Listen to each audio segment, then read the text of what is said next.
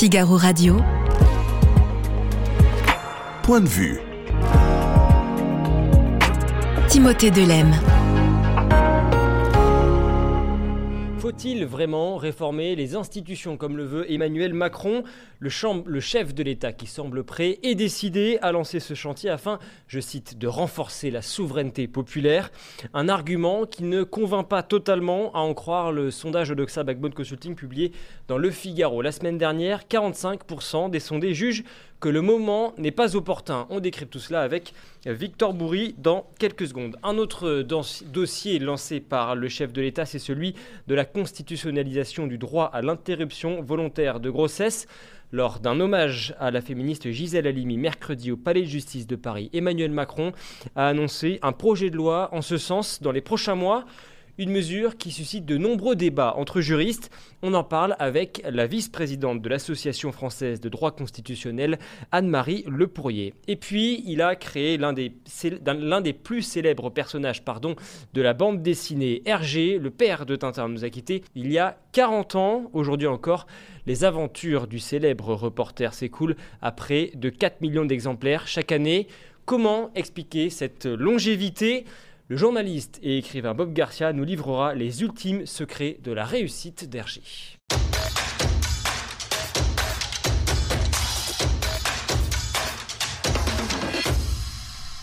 Victor Bourri, merci beaucoup d'être avec nous, directeur général de Backbone Consulting.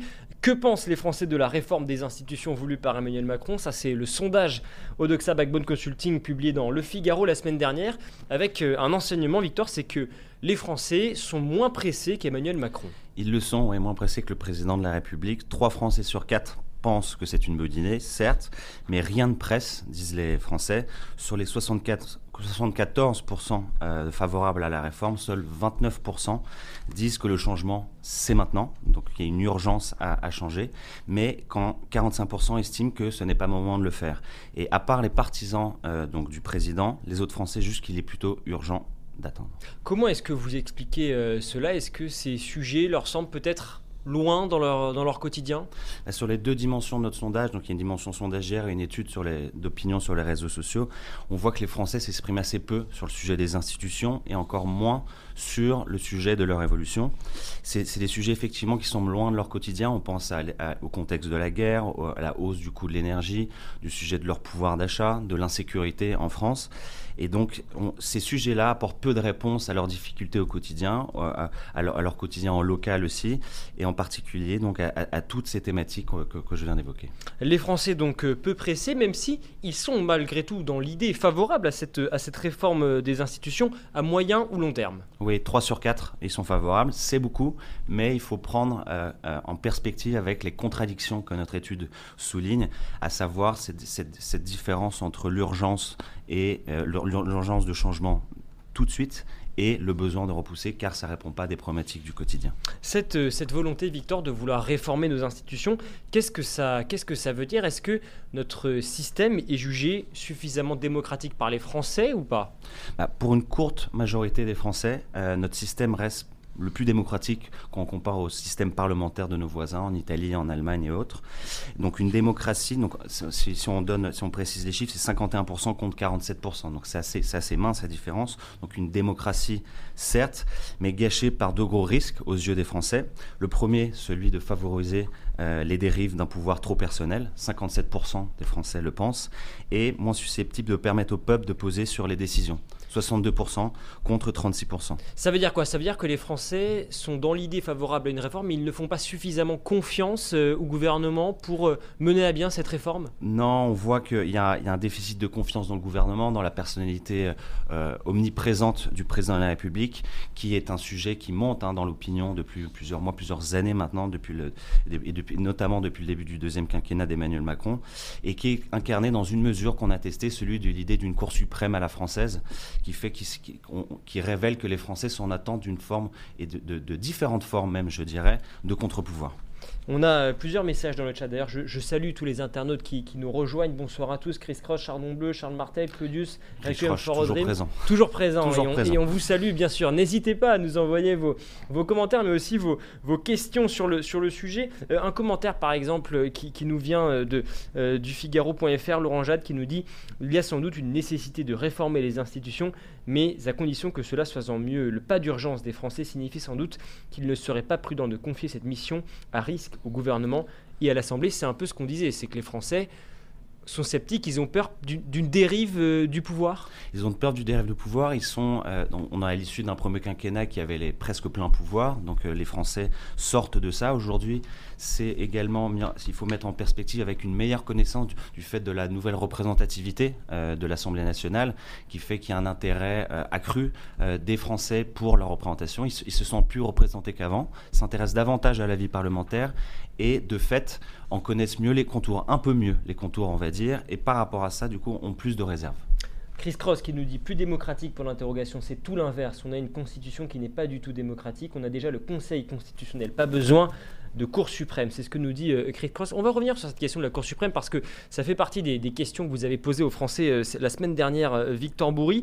mais avant cela, ce qui est frappant également, Victor, dans ce, dans ce sondage, c'est que la volonté de réformer nos institutions en profondeur, elle, elle perd considérablement euh, du terrain. Oui, c'est une, autre, des, contradictions des Français qu'on peut euh, observer dans ce sondage. Donc 45% des Français le souhaitent et c'est 19 points de moins qu'en 2016 qu'on a fait cette étude à l'époque. Donc la, radicalité qu'on observait en juin 2016 alors que le mandat de François Hollande prenait fin, c'est bien estompé.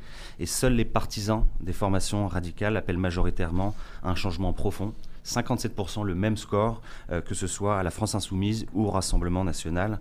Les autres sympathisants politiques étant plus modérés, réclamant majoritairement une adaptation plutôt qu'une révolution. Alors, précisément, les, contours de cette éventuelle réforme sont, assez flous pour le moment. Vous avez euh, testé les différentes pistes évoquées. Quels sont euh, les, résultats, euh, Victor? Tiens, par exemple, sur cette, sur cette idée qui n'est pas nouvelle d'instaurer une dose de, proportionnel pour les élections législatives. Que disent, que disent les Français? Ah, C'est un sujet qui est, un serpent, serpent de mer. Elle est, donc, la proportionnelle aux législatives, elle n'a été utilisée qu'une fois sous la Ve République, et c'était en 86. Et les Français aimeraient bien son retour. Ils sont 69% à le dire, et surtout les formations radicales, une fois de plus, qui auraient sans doute le plus à y gagner. Euh, donc les scores sont de 72% à la France insoumise et de 78% au Rassemblement national. Donc les Français plutôt favorables, même carrément favorables à, à l'instauration d'une dose de proportionnel pour les élections euh, législatives. Un autre changement qui apparaît très séduisant aux yeux des Français, c'est la réduction du nombre de parlementaires. Ça aussi, on en entend parler depuis quelques années sans que ça ne se soit jamais vraiment formalisé. Là, on voit que les Français, ils sont plutôt pour. Ça montre, c'est un sujet qui était beaucoup porté dans les médias historiquement, euh, beaucoup porté dans les débats également, et qu'on observe de plus en plus, notamment dans les conversations en ligne. Euh, une fois de plus, cette nouvelle représentativité a, induit davantage d'intérêt euh, pour la représentation nationale des Français, et donc cette meilleure connaissance euh, il s'intéresse au, nombre de mandats, au cumul, à différentes dimensions de la vie parlementaire, et en ça émettent plus de réserves. Euh, un autre euh, débat, le cumul des mandats, là aussi, on voit que cette mesure qui a été adoptée il y a déjà quelques années, elle, elle fait consensus. Oui, totalement. À 80, 81% des Français qui sont contre, une fois de plus, meilleure connaissance de la vie de, son parlementaire. Les réseaux sociaux aussi ont joué un rôle important, puisque euh, on voit notamment dans les, députés du Rassemblement national ont une, maîtrise de leur compte de réseaux sociaux, de leur, pouvoir pour pouvoir échanger avec les Français dans leur circonscription et à, l'échelle nationale, qui fait que cette, meilleure transparence, on va dire, de la vie du parlementaire induit euh, voilà, des réserves et, un certain nombre de souhaits de la part des Français. Il n'y a qu'une seule vraie réforme possible, réduire la part de la dépense publique dans le PIB. Euh, voilà en tous les cas pour, pour ce que nous dit euh, NS. Euh, sur le commentaire de, Chris Ross, peut-être tout à l'heure, Victor Bourri, puisqu'on est en train de, détailler euh, ce que pourrait contenir cette réforme des institutions, sur l'éventualité d'une Cour suprême, un petit peu comme on le voit aux, États-Unis. là aussi, est-ce que c'est quelque chose qui séduit les Français Ou alors, comme Chris Cross, ils disent non, il n'y a pas besoin, il y a déjà le Conseil constitutionnel? Ça séduit majoritairement à 61% des Français. Effectivement, plus que, la création d'une Cour suprême, le sujet, et on l'observe dans les conversations, dans notre étude d'opinion en ligne, c'est une extension des pouvoirs du Conseil constitutionnel, ce qui induit davantage de pédagogie aussi à faire sur le rôle de ce Conseil. Le vote, lui, est-ce que c'est plutôt un droit ou un devoir pour les Français?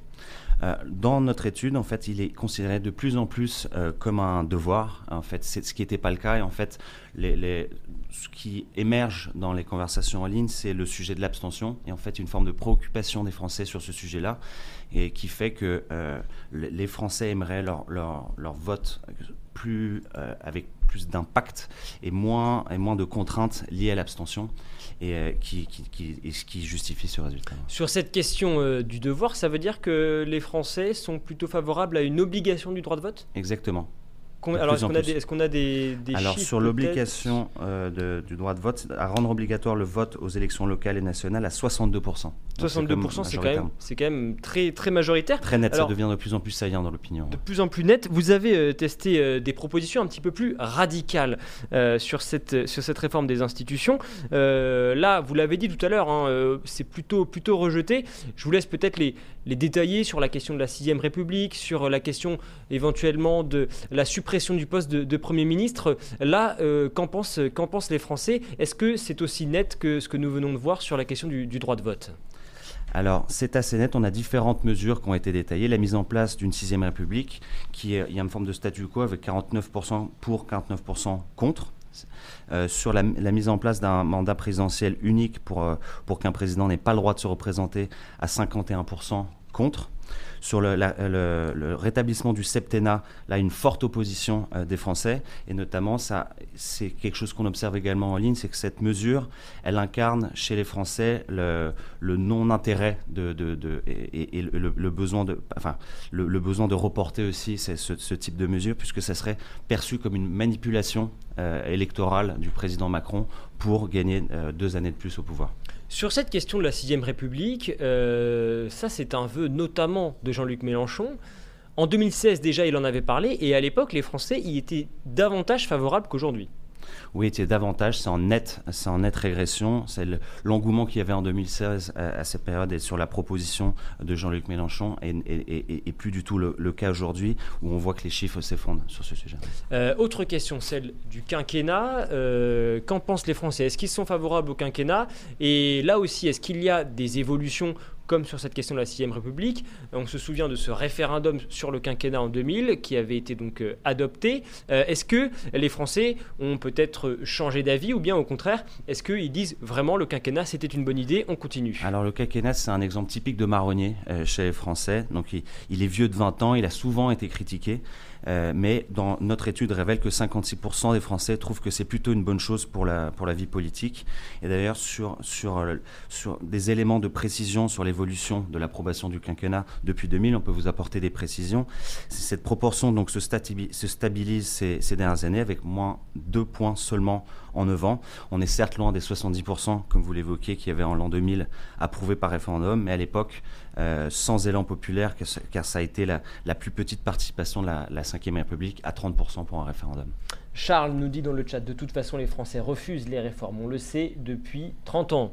Euh, voilà, en tout cas pour cette, euh, cet avis de, euh, de, de C'est la contradiction française. C'est la contradiction française. un autre paradoxe, une autre contradiction française, Victor, c'est que, on le voit dans votre sondage, les Français jugent notre système plus démocratique que les systèmes parlementaires, alors même qu'il est jugé moins efficace il est jugé, on, en comparaison aux autres systèmes européens, il est jugé moins efficace. Ça reste une infime majorité, mais il y a une forme d'attachement à ce système. Dernier volet euh, de, votre sondage, euh, Victor Bourri, et c'est assez instructif parce que là aussi c'est un point qui pourrait être abordé par Emmanuel Macron. Euh, cela concerne les collectivités territoriales, les collectivités locales.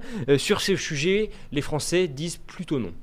Alors, les Français ne veulent absolument pas supprimer aucun échelon des collectivités territoriales. Pas question de supprimer la région à 68%, euh, pas question de supprimer le département à 76%, et encore moins la commune. On voit, il y a un fort depuis notamment le Covid, un fort enracinement des Français, et pas seulement des Français en région, mais aussi également des citadins euh, qui ont retrouvé euh, leur, maison de campagne, etc., avec un, retour aux traditions, à l'attachement, à l'attachement local, ce qui se traduit dans les résultats du sondage. Et même l'intercommunalité, dont les compétences sont pourtant extrêmement mal connues euh, des Français, est sauvée par 54% des Français. Et Chris Cross, toujours aussi présent dans le chat et qu'on salue de nouveau, qui nous dit dire que j'ai voté pour le quinquennat, j'ai fait une bêtise. voilà, en tout cas, pour cet avis de, de Chris Cross. Dernière question, euh, Victor Bourri, sur les réseaux sociaux. Est-ce que c'est un sujet qui, euh, qui prend? Est-ce que euh, les Français d'abord en parlent? Ou bien est-ce que c'est secondaire pour eux? Bah, les Français s'expriment peu sur les réseaux sociaux sur ce sujet. C'est l'intérêt aussi de la, partie sondagère de pouvoir les questionner sur ce sujet, parce que si on a une observation pure, on voit très peu de conversations sur la, la réforme des institutions, encore moins sur leur, sur leur évolution. Euh, les seuls sujets qui sont éventuellement discutés sont le sujet de la proportionnalité, de la déconnexion des élus avec le territoire, ou le nombre d'élus, ou le coût des assemblées, qui est un sujet qui est remonté euh, assez souvent dans les, dans les dernières semaines. Merci beaucoup Victor Bourri, directeur général de Backbone Consulting. Figaro Radio. Point de vue. Timothée Delem. Et un autre chantier ouvert par Emmanuel Macron mercredi, c'est celui de l'inscription de l'interruption volontaire de grossesse dans la Constitution, une mesure réclamée par certains députés de la majorité, mais qui n'est pas sans poser un certain nombre de questions sur le terrain juridique. On déblaye tout cela dans quelques secondes avec la vice-présidente de l'Association française de droit constitutionnel, Anne-Marie Lepourrier. Mais avant cela, je vous propose d'écouter précisément ce que disait Emmanuel Macron à ce sujet. C'était mercredi. Parce que le droit des femmes est toujours une conquête fragile. Gisèle Halimi, par ses mots, avait fait changer la loi.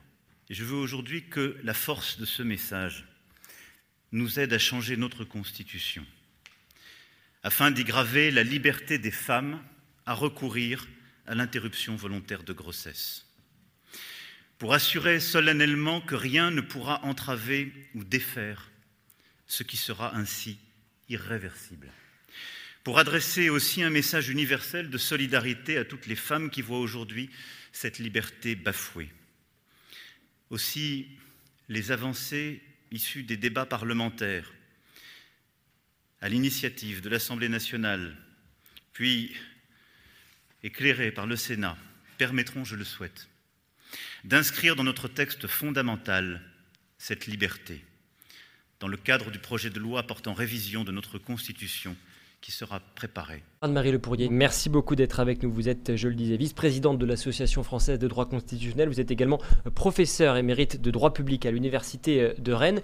Nous venons d'entendre Emmanuel Macron, donc c'était euh, ce mercredi, en marge euh, de cette cérémonie d'hommage à Gisèle Halimi, qui dit donc, le chef de l'État, vouloir inscrire l'IVG dans la Constitution. Pourquoi Emmanuel Macron décide-t-il de, reprendre à son compte cette inscription de l'avortement dans la Constitution et pourquoi maintenant? Alors, euh, s'il reprend à son compte, c'est-à-dire qu'il transforme la proposition de loi en projet de loi, c'est parce que vous le savez, une proposition de révision constitutionnelle doit aller au référendum. Tandis qu'un projet euh, venant du gouvernement, donc de l'exécutif, un projet de révision constitutionnelle, là s'ouvre l'option qui est faite par le président de la République, soit ça passe devant le Congrès et ça doit recueillir la majorité des trois cinquièmes du Parlement réunis en Congrès, soit ça va au référendum. Mais si, si on garde le système proposition de loi qui a euh, prévalu jusqu'à présent, là, le référendum est obligatoire. Donc, j'en déduis qu'il veut éviter un référendum. Alors précisément, on, ne modifie pas la, Constitution euh, comme ça. Quelles seraient les conditions pour mettre en œuvre euh, cette mesure Au-delà de la question référendum concret, juridiquement, comment ça se passe une, une réforme de constitution pour euh, inscrire, par exemple, euh, comme c'est le, ah, cas bah, écoutez, il, doit, le gouvernement doit préparer un projet de loi constitutionnel. Donc il faut, faut tout repartir à zéro. Alors il peut soit choisir puisqu'il va faire une stratégie pour, pour avoir la majorité des trois cinquièmes, soit il choisit euh, la version du Sénat, soit il choisit la version de l'Assemblée nationale. S'il choisit la version de l'Assemblée nationale, il sait bien que le Sénat votera pas. Donc, euh, il n'a pas beaucoup d'autres choix, à vrai dire, que de, euh, prendre la version du Sénat en espérant qu'une euh, majorité de députés la votera aussi.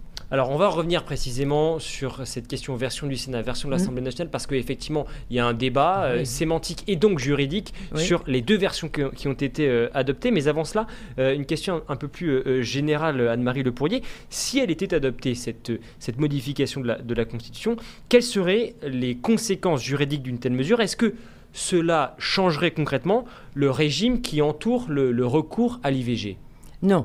Euh, de toute façon, la réglementation de l'IVG, c'est du domaine de la loi, de la loi ordinaire.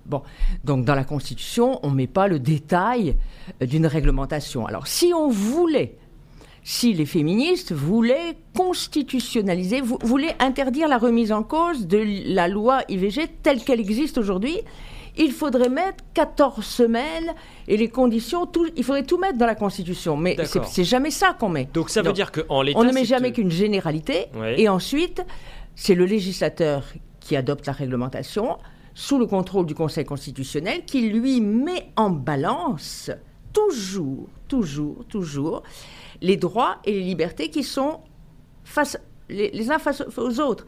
Or, en face de la liberté de la femme, il y a toujours eu, bien entendu, la dignité et la vie du fœtus. Et euh, le Conseil constitutionnel vérifie si le législateur a fait une correcte conciliation entre deux principes qui sont en conflit. Donc cela signifie que cette constitutionnalisation euh, éventuelle de l'IVG n'aurait aucun impact sur le délai de recours à l'IVG qui a été porté il y a quelque temps à 14 semaines.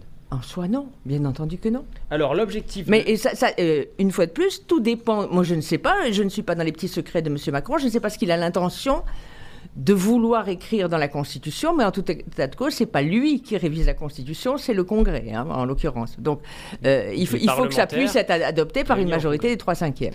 Euh, L'objectif de la majorité, c'est, je cite, de graver dans le marbre un droit à l'IVG afin de préserver un droit fondamental. Euh, pourquoi cette, cette argumentation est-elle contestée, y compris dans les rangs euh, de certains parlementaires, notamment du côté des républicains? Ben, préserver un droit fondamental, ça- vous savez, en, droit à l'IVG, ça veut rien dire en soi. Vous savez bien que le, sujet, c'est quel délai et quelles conditions. Euh, Est-ce qu'il y a, euh, par exemple, on a récemment euh, abrogé la condition de détresse que la loi Veil avait introduite. Pa- partons du droit qui existait jusqu'à présent. La loi Veil, c'est quoi? La loi Veil a fixé un principe, article 1er de la loi Veil, la loi garantit le respect de tout être humain dès le commencement de sa vie. Et puis, elle ajoutait deux exceptions à ce principe.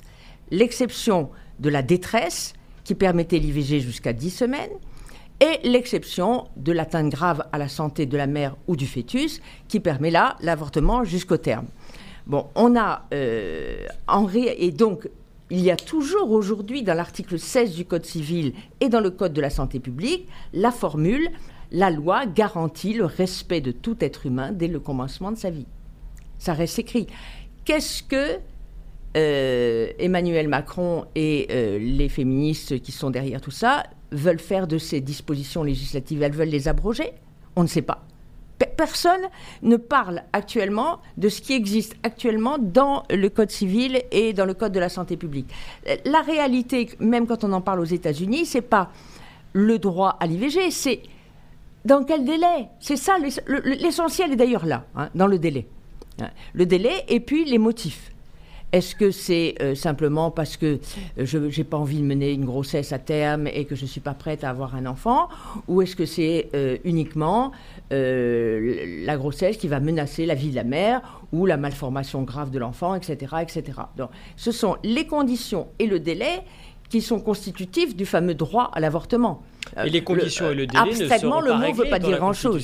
Constitution. Hmm. Vous le disiez, ce n'est pas dans la Constitution que nous allons inscrire Ben non. ni le délai, ni les Non, conditions. Non, ce c'est toujours dans la loi qu'on va le faire. Et la loi contrôlée par le Conseil constitutionnel qui, chez nous, euh, est très dans le self-restraint, c'est-à-dire qu'il s'auto-limite et il laisse passer. quoi. Alors, il y a euh, une inégalité en France sur euh, l'accès à l'IVG, en fonction euh, notamment euh, bien du, du lieu où, où l'on se trouve. Euh, que répondez-vous à, à- à ceux et celles qui disent que l'inscri- l'inscription pardon, de l'IVG dans la Constitution constitue, à, co- contribue pardon, à restreindre cette inégalité, ne serait-ce que par euh, le biais symbolique? Non. Euh, et ce qu'a dit euh, euh, le président Macron hier, qu'il s'agit d'assurer solennellement que rien ne pourra entraver ou défaire ce qui sera ainsi irréversible, c'est faux. C'est tout simplement faux. Mais vous savez, là, c'est politique, c'est symbolique. Bon, donc on dit des choses qui sont fausses. Euh, quand on dit euh, on veut écrire ça dans la Constitution pour éviter ce qui s'est passé aux États-Unis, mais c'est hors sujet.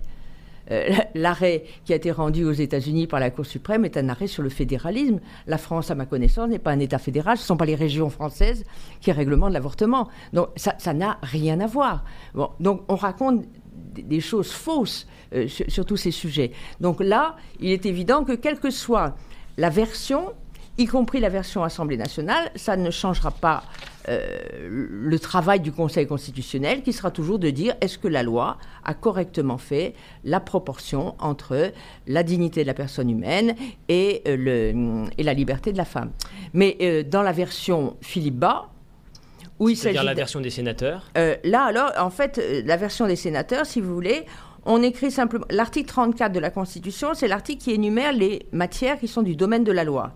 Et donc lui, il, écrit, simplement euh, dans l'article 34 de la Constitution une formule euh, qui est euh, ce qu'on appelle une codification à droit constant, c'est-à-dire il dit la loi détermine les conditions dans lesquelles s'exerce la liberté de la femme de mettre fin à sa, à sa grossesse. C'est-à-dire que il confirme le droit existant. À la différence de la version qui a été adoptée à l'Assemblée nationale. Celle-là qui dit la loi garantit l'effectivité et l'égal accès, mais ben oui, euh, l'IVG, c'est pour toutes les femmes. Hein, euh, je, vois pas l'égal accès bah au droit à l'IVG. à l'IVG, bon, bah, ça, ne. oui. Alors, mais, enfin, évidemment, il est plus difficile peut-être d'avorter dans, dans un désert médical que dans une, dans une grande ville où il y a, où il y a des hôpitaux partout. Concrètement, ça veut dire ça, que... ça changera pas grand-chose. Ça veut dire que si la version du Sénat était adoptée, plutôt que celle de, de l'Assemblée nationale, est-ce que ça veut dire que le législateur reste libre de, définir les contours, mais aussi les limites de l'accès à l'IVG. Bien sûr. Bien sûr. Euh, finalement, ce serait perçu comme un compromis ou est-ce que euh, vous ben, pensez je, que je pense que le Sénat a, adopté cela en disant on va leur faire plaisir sur le symbole puisqu'elles veulent écrire IVG dans la Constitution, ben on va le mettre comme ça, voilà.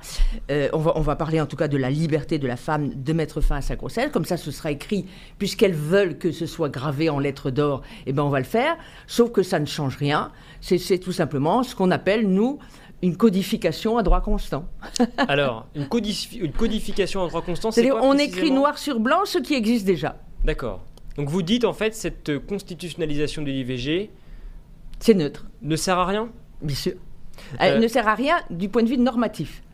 Bon, elle ne sert qu'au niveau symbolique au niveau du symbole. On a bien compris. Euh, certains constitutionnalistes disent que euh, la Constitution n'a pas été conçue précisément pour accueillir en son sein des questions de société. Quel est votre regard sur cette question? Bien sûr que notre Constitution est une Constitution du général de Gaulle, césariste, bonapartiste, et je vous signale qu'au départ, euh, le préambule de la Constitution dans lequel il y a la Déclaration des droits de l'homme et du citoyen et le préambule des droits sociaux de 1946 n'avait pas valeur constitutionnelle. Il a été dit très clairement pendant tous les débats euh, parlementaires euh, sur l'élaboration de la Constitution de 58 que le préambule n'avait pas valeur constitutionnelle. Donc, au départ, notre Constitution, la Ve République, n'a pas de contrôle de constitutionnalité sur les droits et les libertés euh, des citoyens.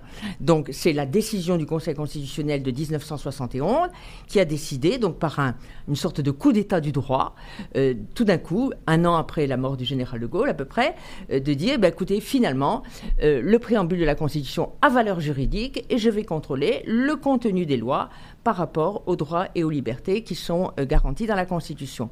Mais effectivement, cette Constitution, au départ, ne, pas plus d'ailleurs que ses prédécessrices, n'avait euh, de euh, vocation à effectuer un contrôle du contenu des lois. Est-ce qu'il n'est pas naturel que les institutions évoluent au fur et à mesure que la société évolue? Ah bah, eh, alors là, le moins qu'on puisse dire, c'est que la Constitution a évolué tout à fait au fur et à mesure des exigences, disons, des tyrannies sociétales. Hein. C'est-à-dire que ça a commencé avec la Nouvelle-Calédonie, avec la citoyenneté calédonienne et la restriction du droit de vote sur des bases autochtones. Ensuite, il y a eu la parité, et ainsi de suite, les langues régionales, etc.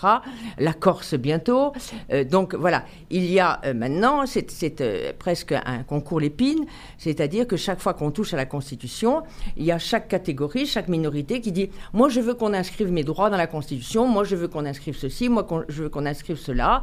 Euh, et donc, les droits des animaux, les droits de ceci, l'environnement, bon, on l'a eu également. Donc voilà, euh, désormais, la mode étant non plus à la raison d'État gaulienne, mais à des tas de droits d'individus, eh bien, on veut euh, inscrire et garantir des droits des individus dans, dans, la Constitution. Et ça veut dire qu'on a tendance, selon vous, à trop toucher à la Constitution?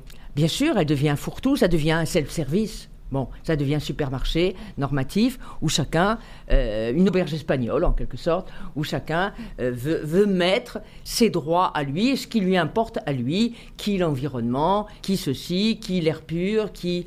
Euh, voilà, donc chacun, chaque groupe, chaque catégorie militante veut introduire ses lubies en quelque sorte dans la Constitution, les langues régionales, ceci et cela. Donc voilà, ce sont les, les, les, revendications sociétales qui font leur entrée euh, systématique dans les constitutions. Alors une autre question qui se pose, c'est la question sur le plan euh, juridique, encore une fois, c'est sur les autres euh, droits et libertés compris dans la Constitution ou ailleurs. et vous dites que graver ce droit à l'IVG dans la Constitution pourrait venir percuter d'autres droits et libertés. Pour quelle raison? Ah mais toujours Les droits des uns se heurtent aux droits des autres. La, Sur le cas concret de la déclaration de 89 dit la liberté consiste à pouvoir faire ce qui ne nuit pas à autrui. Bon, et, donc, et, elle dit aussi que c'est à la loi de fixer les bornes qui permettent à chacun d'exercer ses libertés dans le respect de celles des autres. Mais alors sur le cas de l'IVG, quels seraient les droits et les libertés qui seraient en conflit précisément avec cette constitutionnalisation? Ah bah ici vous avez euh, ça il faut, il faut, lire la Cour constitutionnelle allemande sur l'IVG elle a, elle a une, une jurisprudence extrêmement euh, pédagogique sur le sujet. Euh, il y a évidemment en face la, la, Cour constitutionnelle allemande dit de manière très claire que le fœtus a un droit constitutionnel équivalent à celui de la mère. Et donc il faut euh, absolument euh, tenir les deux, les. Et on peut dire aussi, la Cour suprême américaine l'avait reconnu d'ailleurs dans l'arrêt contre Wade, elle a dit que l'État avait un intérêt à protéger la vie humaine. Elle l'a pas nié. Bon, euh, c'est le rôle aussi de l'État de, protéger la vie humaine. Donc là, il y a deux choses qui sont face à face, mais toujours, quand vous avez le droit de grève, il n'est pas absolu. Que dit la Constitution? Le droit de grève s'exerce dans le cadre des lois qui le réglementent. Et euh, la jurisprudence a toujours dit que la continuité des services publics essentiels à la vie nationale devait être euh, conciliée avec le droit de grève et donc ça nécessite une réglementation. Alors, on continue de, déblayer l'ensemble des, points qui peuvent effectivement poser, poser question. Euh, sur, le, sur le plan euh, juridique, il y a cette autre question sensible qu'on entend beaucoup dans la presse, notamment, c'est celle de la clause de conscience qui a donc été consacrée par la loi Veil de, 1975. je cite donc le, Code de la santé publique qui prévoit, je cite donc, qu'un médecin ou une sage-femme n'est jamais tenu de pratiquer une interruption volontaire de, grossesse et qu'aucune sage-femme, aucun infirmier ou infirmière, aucun auxiliaire médical, quel qu'il soit, n'est tenu de concourir, de concourir à une interruption euh, volontaire de, grossesse. Pourquoi cette question de la clause de conscience fait-elle euh, toujours autant débat? Ben, Elle fait débat parce que les, les, féministes n'en veulent pas. Parce qu'elles considèrent que c'est un obstacle à l'IVG parce que ça peut, ça peut retarder, parce qu'un un médecin qui ne veut pas pratiquer l'IVG va devoir euh, orienter euh, la patiente vers euh, un autre collègue ou un autre confrère, un autre service, etc. Et donc, et puis, et puis le fait même qu'il existe une conscience médicale disant je ne veux pas faire ça est, insupportable au, lobby féministe. Alors, donc voilà. J'entends ce que vous dites, mais certains disent l'inverse. Certains disent que la suppression de la clause de conscience pourrait justement accroître les difficultés d'accès à l'IVG.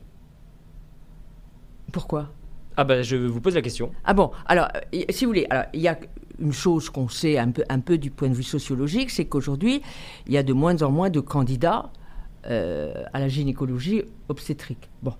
Euh, et on sait aussi que plus on allonge le délai d'IVG, plus il y a d'objecteurs. Bon, parce qu'il y a un moment donné où le geste n'est plus du tout le même, euh, il est nettement moins banal, euh, et, là, il y a des médecins qui disent non, là, j'y vais pas. Bon, je fais pas. Euh, donc là, il faut aussi bien mesurer les conséquences d'une trop grande radicalisation euh, c'est-à-dire qu'à force de trop exiger, on risque d'en perdre. Hein. Euh, et effectivement, il y, a ce problème-là qui se pose. Mais en tout état de cause, le Conseil constitutionnel a tranché là aussi. Il a bien dit que la liberté de conscience des médecins, elle existe et elle doit aussi entrer, entrer elle doit aussi être protégée constitutionnellement. Bon, donc ça, a été, ça a été jugé, ça.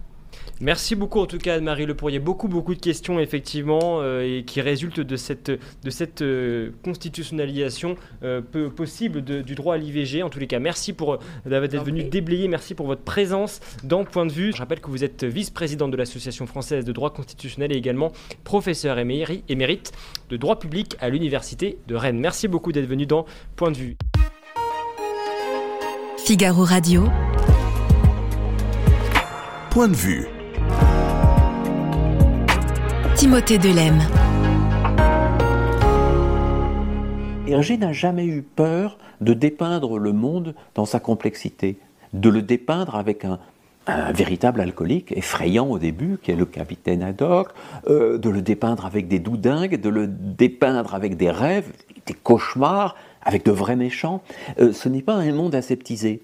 Et je crois que si les enfants ont tellement aimé cette série, c'est que derrière ces airs sages, euh, avec ses couleurs pastel, son dessin bien fini. En fait, euh, les aventures de Tintin nous font découvrir le monde dans sa complexité et le monde des adultes euh, dans ses aberrations et ses folies. Il faut se souvenir que Tintin Congo, par exemple, a été dessiné par Hergé tout jeune, en 1930, qui n'avait pas voyagé dans ce pays, qui n'en avait que des récits de, seconde main, et que cette vision paternaliste et par moments assez raciste reste très en deçà de la réalité brutale du colonialisme belge dans ces années-là. Simplement, la littérature de propagande de ces années-là, elle a disparu. Beaucoup de livres qui parlaient du Congo ne sont plus lus par personne, alors que Tintin au Congo est toujours là. Il serait nécessaire, à mon avis, pour qu'un enfant d'aujourd'hui accepte cet album. Bob Garcia, merci beaucoup d'être avec nous. Vous merci de nous recevoir. Avec grand plaisir. Vous êtes l'auteur de cet ouvrage. C'est votre dernier ouvrage en date en tous les cas. Hergé, les ultimes secrets euh, d'Hergé. On va déblayer ça euh, en, détail.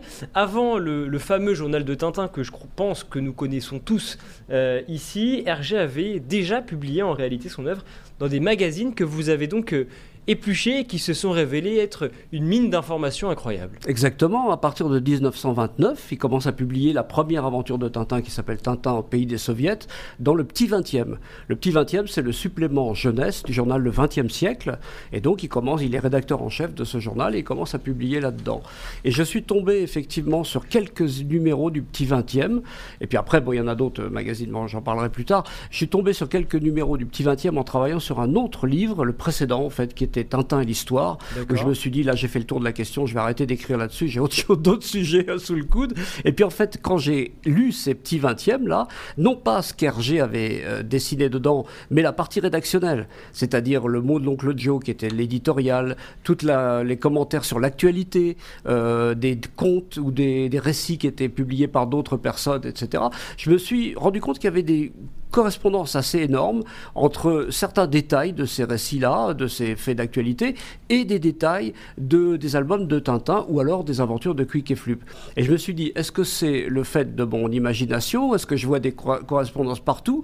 Ou est-ce qu'il n'y aurait pas au contraire là j'aurais mis le doigt sur quelque chose d'important euh, et, il y aurait peut-être effectivement une mine d'or à, creuser qui était là, qui était à portée de main, que personne n'a jamais pensé euh, étudier. Parce que vu l'ampleur, comme vous l'avez dit tout à l'heure, vu l'ampleur du sujet, et donc je me suis mis en quête de récupérer la... 2600 magazines. Hein. Oui, à peu près au total. La totalité, plus, parce que le journal de Tintin a été publié en version belge et en version française. D'accord. À mon avis, on explose un peu ces chiffres. alors déjà, comment vous avez fait pour euh, récupérer tous les magazines Voilà, c'est ça. Alors là, là, ça a été une quête et une quête et une enquête, c'est-à-dire que je suis tombé sur un site, euh, pas un site, une page Facebook de collectionneurs du petit 20e. La toute première, le tout premier contact. Ensuite, j'ai envoyé des messages privés à un tel, un tel, en me disant celui-là, il a l'air d'avoir pas mal de choses et tout. Et puis petit à petit, comme ça, j'ai tissé la, la, toile et je suis tombé sur quelques collectionneurs qui avaient des collections faramineuses de petits 20e. Il faut savoir qu'un petit, un seul numéro du petit 20e, ça coûte aujourd'hui entre 70, 100, 200 euros selon la rareté du, du, truc. Ah, vous êtes richissime alors? Non, je les ai tous scannés. Je suis, richissime d'informations. Légalement, rassurez-moi. Absolument. Tous, tous m'ont ouvert leurs portes fort gentiment et m'ont donné alors euh, la partie de collection qu'ils avaient. Alors un tel collectionnait euh, juste les petits 20e qui se rapportaient à un récit. L'autre collectionnait les petits 20e dont la couverture avait été décidée par Hergé, etc., etc. Donc ça m'a demandé un temps fou pour compiler toutes ces informations-là. Et après, je me suis dit, bah, puisque j'en suis au petit 20e et que j'ai réussi à, à récupérer tout ça, on va continuer avec le soir jeunesse. Le soir jeunesse qui était l'équivalent du petit 20e, mais pendant la guerre. C'était les suppléments jeunesse du journal Le Soir. J'ai récupéré aussi tout ce soir jeunesse. Là. Alors là, c'est encore plus rare que, que le petit 20e. Et puis j'ai continué avec le journal Tintin. Donc, comme vous l'avez dit, presque 2500 revues et 2500 euh, magazines et quelque chose comme 80 000 pages qu'il a fallu scanner dans un premier temps numériser et ensuite scroller une par une. Vous avez toutes lues? Oui, Absolument. Mais avec un, un œil, comment dire, sélectif et euh, ciblé il y avait certaines rubriques qui étaient la rubrique euh, catholique, la rubrique scoutisme, où il y avait peut-être un petit peu moins d'informations. Ça, je l'ai, je l'ai vu. C'est pas tout le temps vrai, mais je l'ai vu assez vite. Et d'autres, par contre, qui étaient des mines d'or d'informations, qui étaient l'actualité, le mot de l'oncle Joe. L'oncle Joe, c'était un personnage fictif qui était euh, la synthèse d'Hergé et de Paul Jamin, et il signait un éditorial. Et dans cet éditorial, il donne son avis sur l'actualité, sur ce qui se passe, etc. Et souvent, peut-être même des idées sur, euh, pour, pour, des, pour des albums venir ou pour des, digressions à venir. Donc avec ce, regard un peu ciblé, je dis pas que, que je suis pas passé à côté de certaines choses, évidemment, hein, mais globalement, j'ai pu voir ce qui sera porté à tel ou tel album, sachant aussi qu'Hergé euh, parlait, utilisait beaucoup l'actualité du moment et beaucoup d'informations qui étaient complètement déconnectées de la grande histoire, hein, qui étaient des petits détails, et on les retrouve dans ces, dans ces bandes dessinées. Donc ça donnait des petites, euh, des petites pistes comme ça pour savoir quoi chercher et comment chercher. Alors vous connaissez euh, Hergé mieux que quiconque. Qui était-il Hergé? C'était quelqu'un d'assez souple, d'assez malléable, on va dire, peut-être assez opportuniste aussi à certaines époques. Alors, il a effectivement. Opportuniste sur quoi? Opportuniste pendant la guerre, on va en parler après. Alors, on va faire... au, début, euh, assez malléable, puisqu'il est sous les ordres de son patron qui s'appelle Norbert Wallet, qui est un abbé, un abbé qui est euh, assez, euh, comment dire, sympathisant avec Mussolini, enfin, vous, voyez, la tendance. Et donc, euh, cet abbé Wallet lui dit, bah, vous allez dans un premier temps faire deux albums de commande. Le premier, vous allez envoyer Tintin au pays des soviets pour aller casser du soviet. Et le deuxième, vous allez l'envoyer au Congo, non pas pour casser du congolais, mais là, au contraire, pour créer des vocations, pour que les, les, les, Belges de, de, Belgique aillent là-bas, prêter main forte, etc. Ça veut dire qu'il y a avait un message politique derrière l'écriture de ces Oui, oui, mais pour répondre à votre question, quelqu'un d'assez souple qui, qui, répondait à la demande qu'on lui, qu'on lui demandait. Enfin voilà, on lui, on lui posait une question sur. Euh, on lui demandait euh, de faire un album, bah, il s'exécutait, il faisait l'album sans, sans plus d'état d'âme que ça. Et après, un, un, message politique, forcément, puisque euh, aux soviets, là, c'était vraiment purement un pamphlet anti-soviétique, assumé par son patron et par, le, par Hergé lui-même, qui s'est vraiment renseigné pour faire ça. Euh, vous faites euh, euh, référence à, son côté opportuniste, vous faites probablement référence, on va mettre les pieds dans le plat tout de suite, à cette collaboration qu'il a eue avec un, journal purement collaborationniste. revenez un petit peu sur cette histoire. Qu'est-ce qui l'a poussé à faire ça déjà? Les circonstances, c'est-à-dire qu'effectivement l'Allemagne envahit la Belgique en, je vais pas dire de bêtises sur la date, mais en avril, mai peut-être de 1940. Pas la date en tête, mais en date, on va demander aux internautes si vous avez la date. Dites-nous dans le chat la date. dans ces eaux-là, non, mais parce qu'en fait, le, je, je, sais à peu près parce que c'est à ce moment-là que le XXe siècle arrête sa publication. Donc Hergé arrête aussi le petit XXe. Il a perdu son emploi. Il a perdu sa passion qui, le, qui, vraiment qui le, transporte depuis une dizaine d'années, qui, est le, personnage de Tintin, les aventures dans lesquelles il s'investit énormément, etc. Et d'un autre côté, donc il perd tout ça. Hein. et d'un autre côté, il y a un journal collaborationniste qui est Le Soir, qui au départ n'est pas du tout collaborationniste, mais là il devient aux mains des Allemands, qui lui propose de faire la même chose avec un supplément jeunesse qui va s'appeler Le Soir Jeunesse et qui va publier à son tour, qui va prendre le relais en quelque sorte du, du petit 20e et qui va publier les aventures de Tintin. Hergé écrit à son éditeur Charles Laine chez Casterman en lui disant voilà ce qu'on me propose et voilà ce que j'ai envie de faire. Je vais collaborer avec eux. C'est le moment rêvé de faire connaître Tintin. Pourquoi? Parce que le soir en question, il tire à 10 fois plus d'exemplaires que le. Enfin, je dis, ça, peut-être c'était 5 fois ou 20 fois, j'en sais rien. On va dire 10 fois pour dire quelque chose, 10 fois plus d'exemplaires que le, 20e siècle. Donc, non seulement il a la possibilité de continuer à travailler, à se nourrir euh, accessoirement, à nourrir sa, femme, etc., et puis à continuer son œuvre. Eh bien, il choisit ça, malgré les mises en garde de ses amis et malgré les mises en garde de son éditeur Casterman. Est-ce qu'il y a euh, de l'antisémitisme de la xénophobie, du racisme dans l'œuvre d'Hergé Alors personnellement, j'en ai pas trouvé, j'ai même trouvé l'inverse. Je m'attendais pas à ça quand j'ai commencé à éplucher le petit 20e et le soir euh, jeunesse. Je m'attendais, je savais pas à quoi je m'attendais. Euh, je, me disais bon, il va y avoir quand même pas mal de choses antisémites, etc. Alors c'est bourré de vannes antisémites, pas antisémites justement, mais de vannes euh, de plaisanteries juives.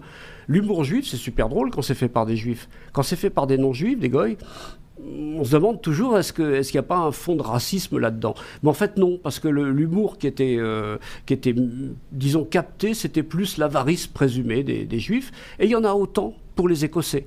Et il y en a autant pour des banquiers qui sont ni juifs ni écossais. Donc à mon avis, c'est pas vraiment le juif en lui-même qui était visé, c'était ce trait de caractère exagéré, complètement farfelu bien entendu, mais qui, était, euh, qui, servait d'humour en fait. Donc ça, c'est ce qu'on trouve dans le petit 20e.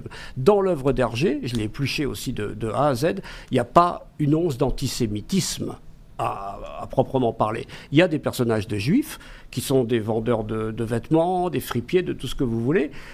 ils sont euh, conformes à la réalité historique des personnages de l'époque, mais ils ne sont pas présentés de manière négative ou, euh, ou avec une volonté de les, de, les, rabaisser. Donc antisémitisme, non. Sur les questions de, racisme, c'est une critique assez récurrente, notamment sur ce Tintin au Congo. Euh, un des premiers d'ailleurs numéros. Euh, oui, c'est le deuxième. pas, c'est le deuxième, voilà. Euh, est-ce que vous, vous comprenez ces, ces, critiques qui sont faites ou est-ce que vous dites c'est infondé? Je les comprends parce que les gens considèrent en général que l'œuvre d'Hergé c'est Tintin. Et Tintin égale Hergé, Hergé égale Tintin. Si on s'arrête là, c'est une vision un petit peu, un peu obtuse, un petit peu limitée, je veux dire, dans, de, l'œuvre d'Hergé. Hergé, il a écrit énormément de choses, comme on va, le voir dans mon bouquin, dans le XXe siècle. Il a aussi fait des affiches, il a, fait des, il a écrit deux pièces de théâtre, peu de gens le savent ça. Et puis il a fait d'autres personnages, Quick et Flub, Josette et Joko, Mister Mops et encore plein d'autres qu'on ne connaît pas. Donc si on se borne uniquement à un album et quelques cases de cet album, on va dire sur cette base-là, qui est erronée, forcément, puisqu'elle est limitée, on va dire Hergé était euh, raciste, parce qu'il a présenté un, noir qui appelle son petit garçon euh, boule de neige c'est limite. Quand c'est un noir qui le dit pour son petit garçon, c'est encore une fois, c'est de l'humour, c'est de l'autodérision. Quand c'est un blanc qui met ça en scène, on se demande toujours si c'est pas du racisme. Donc non, le racisme d'Hergé, c'est complètement faux. C'est exactement l'inverse que j'ai trouvé dans les pages du petit 20e. Alors justement, sur ce que avec des exemples, avec des exemples précisément, et c'est là qu'on vous attend sur ces anecdotes croustillantes. Qu'est-ce que vous avez euh, trouvé, par exemple, sur ce sur ce personnage, sur le capitaine Haddock qu'on connaît lui aussi tous? Euh, d'abord le capitaine Haddock. Euh, Tonnerre de Braise, mais où est-ce qu'il allait chercher toutes ces, toutes ces expressions Alors, Je pense qu'Hergé, euh, une, bonne partie de ces. Mais ça, c'est pas, pas vraiment une découverte de mon livre, on le connaît, on l'a déjà lu ailleurs. Une bonne partie de, des, des, invectives du capitaine Haddock ressemble énormément à beaucoup d'invectives de Céline dans Bagatelle pour un massacre. Évidemment, ça fait grincer les dents. Céline n'était pas forcément très pro-juif, on, ça on le sait.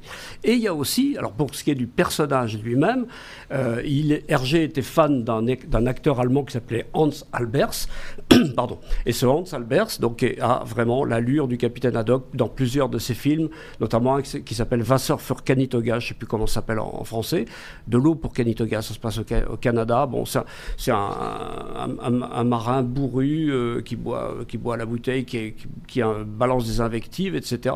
Et peu de temps avant de dessiner le capitaine Haddock, il dessine un trappeur dans le petit 20e, justement, qui fait même la couverture d'un des petits 20e. Et le trappeur en question, c'est déjà, graphiquement, j'entends, exactement le, profil, le look, la barbe, tout ce que vous voulez, du capitaine Haddock. Donc avant d'être marin, le capitaine Haddock était trappeur il a pu être trappeur. C'est une de ses sources graphiques, mais comme disait Hergé, c'est personnages sont des synthèses de différentes choses. Donc il a une petite part de Strapper, là, il a une petite part d'Hans et puis peut-être une petite part d'Hergé aussi, puisqu'il se projetait lui-même dans, ses personnages, etc. etc. C'est une synthèse, c'est plus, c'est plus compliqué que ça, que de dire c'est juste ce personnage-là qu'il a recopié, c'est un peu plus compliqué. Un autre personnage qui, euh, lui, était présent du début, dès la première euh, BD Tintin jusqu'à la dernière, c'est bien sûr Milou. Ah, Milou. Et lui, on apprend qu'il avait en fait peut-être des origines américaines. Alors moi, ça, ça c'est ma théorie. Je ne sais pas si les autres vont être d'accord, les, principaux euh, exégètes de, de l'étude d'Hergé. Je trouve que le petit chien Milou est déjà présent dans la, dans la bande dessinée de Rube Goldberg qui s'appelle Boom McNuts. Et c'est pas un petit chien d'ailleurs, c'est une petite chienne. Et Boom McNuts, c'est cette petite chienne là, quand on la voit sur les dessins, elle est, c'est mais rigoureusement graphiquement exactement le dessin de Milou. Je me dis qu'il y a, trop, il y a trop de, il y a trop de d'analogies pour que ce soit juste de la coïncidence. Hein, quand, on a, quand on tombe sur autant de coïncidences, on dit que c'est plus de la statistique. Hein, pour citer euh, les, les, barbouzes, euh, Audiard il disait un barbu c'est un barbu, trois barbus c'est des barbouzes. Bon bah là, euh, une coïncidence c'est une coïncidence 200 coïncidences, ça tourne plutôt à la statistique. Beaucoup de messages dans le chat, euh, notamment euh, Charles Martel qui nous dit euh, c'était ma première BD. Qu'est-ce qui fait que que Tintin demeure une référence de la BD aujourd'hui? Qu'est-ce qui fait le, génie d'Hergé alors qu'on est, on le disait, 40 ans après sa disparition? On a l'impression qu'il a tout mis dans cette bande dessinée. Vous prenez n'importe quel sujet, c'est dans la bande, dans les bandes dessinées de, de Tintin, plus généralement de Quick et Flug, Josette et Joko, etc. Il a absolument tout mis. Quel que soit le spécialiste, quel que soit le domaine, il peut écrire un bouquin sur Hergé sans être ridicule parce que c'est déjà dans l'œuvre d'Hergé. Et puis aussi, il véhicule des valeurs qui sont quand même des valeurs euh, positives, correctes, valables. Euh, c'est quelqu'un de, généreux qui va tout le temps prendre la défense de l'opprimé contre l'oppresseur. C'est quelque chose d'invariable. On se reconnaît tous là-dedans, dans cet esprit-là. Dernière question, Bob Garcia très rapidement, qu'est-ce qu'il restera de Tintin euh, dans les 10, 20, 30, 40 dernières prochaines années? Bah, vu la façon dont les ayants droit s'en occupent, c'est-à-dire ils essayent de, museler Tintin, d'en faire un produit de luxe accessible, justement une Madeleine de Proust pour les gens d'un certain âge, vieillissants, qui ont de l'argent, certes, mais qui vont pas forcément transmettre ce personnage, à mon avis, il n'en restera rien si on continue sur cette euh, lancée-là. Et c'est bien dommage et c'est la raison pour laquelle il faut se procurer cet ouvrage RG, les ultimes secrets. C'est publié aux éditions du Rocher et c'est bien sûr un livre que l'on recommande chaudement et vivement. Merci beaucoup Bob Garcia d'avoir été avec nous dans Point de vue et c'est déjà la fin de cette émission. Merci beaucoup de nous avoir suivis.